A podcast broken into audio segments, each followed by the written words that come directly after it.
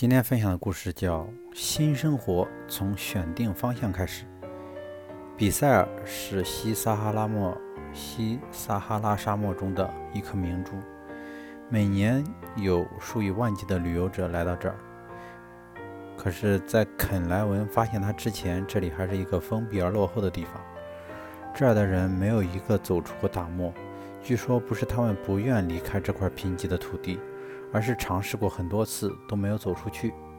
肯莱文当然不相信这种说法，他用手语向这儿的人问原因，结果每个人的回答都是一样：从这儿无论向哪个方向走，最后还是转回到出发的地方。为了证实这种说法，他做了一次实验，从比塞尔村向北走，结果走了三天半就走了出来。比塞尔人为什么走不出来呢？肯莱文非常纳闷。最后，他只得雇一个比塞尔人让他带路，看看到底为什么他们带了半个月的水，牵了两峰骆驼。肯莱文收起指南针等现代设备，只拄一根木棍跟在后面。十天过去了，他们走了大约八百来英里的路程。第十一天的早晨，他们果然又回到了比塞尔。这次，肯莱文终于明白了。比塞尔人之所以走不出大漠，是因为他们根本不认识北斗星。在一望无际的沙漠里，一个人如果凭着感觉往前走，他会走出许多大小不一的圆圈，最后的足迹十有八九是一把卷尺的形状。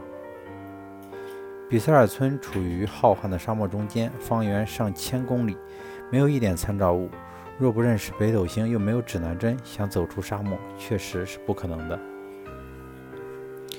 肯莱文在离开比塞尔时带了一位叫阿古特尔的青年，就是上次他合作的人。他告诉这位汉子，只要你白天休息，夜晚朝着北面那颗星那颗星走，就能走出沙漠。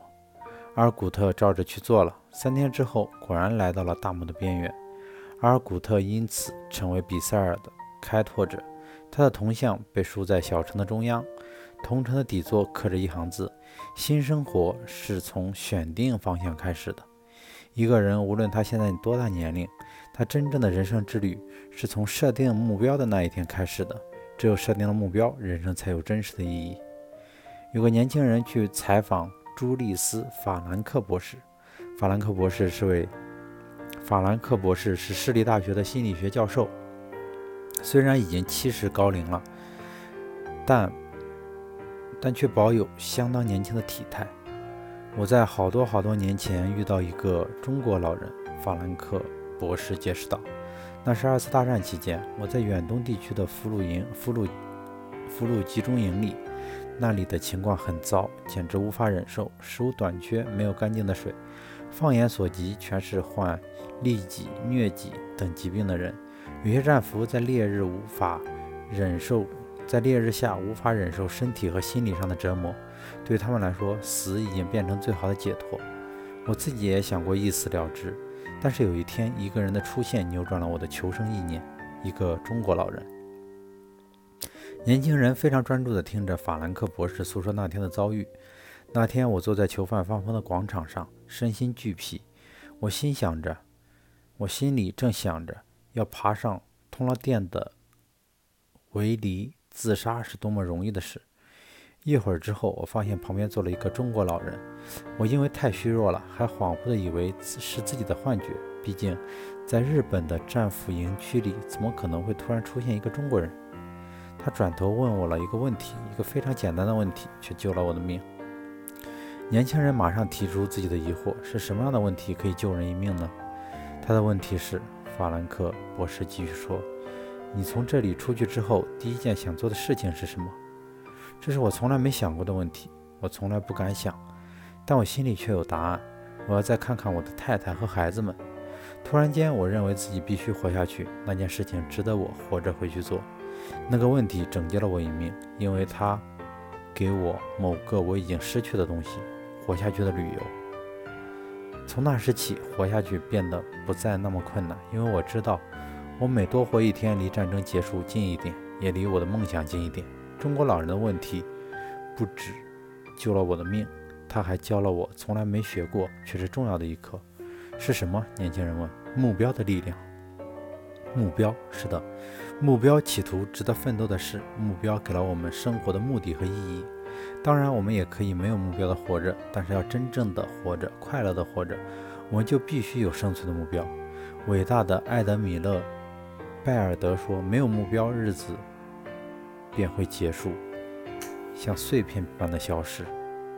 目标创造出目的和意义，有了目标，我们才知道要往哪里去，去追求些什么。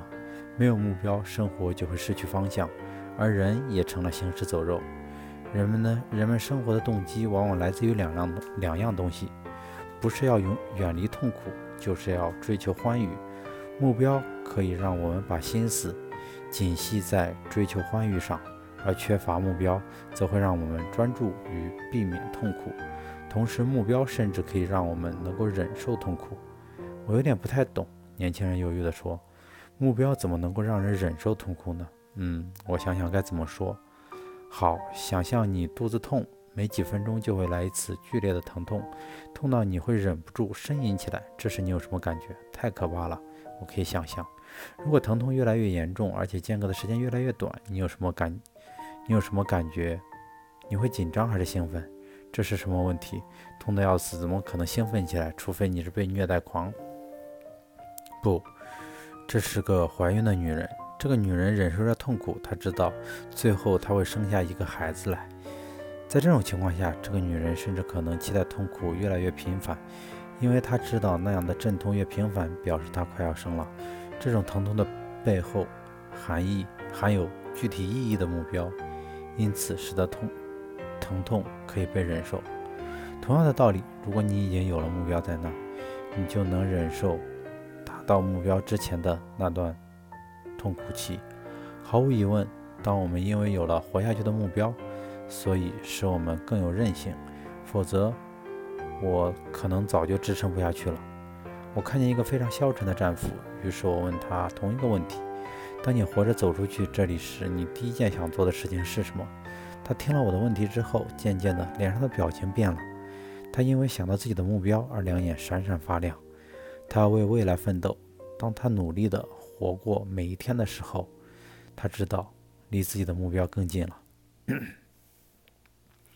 我再告诉你另一件事，另外一件事，看着一个人的改变这么大，而你知道你说的话对他有很大的帮助，那种感觉真是太棒了。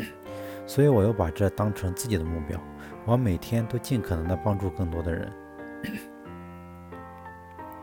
战争结束后，我在哈佛大学从事一项很有趣的研究。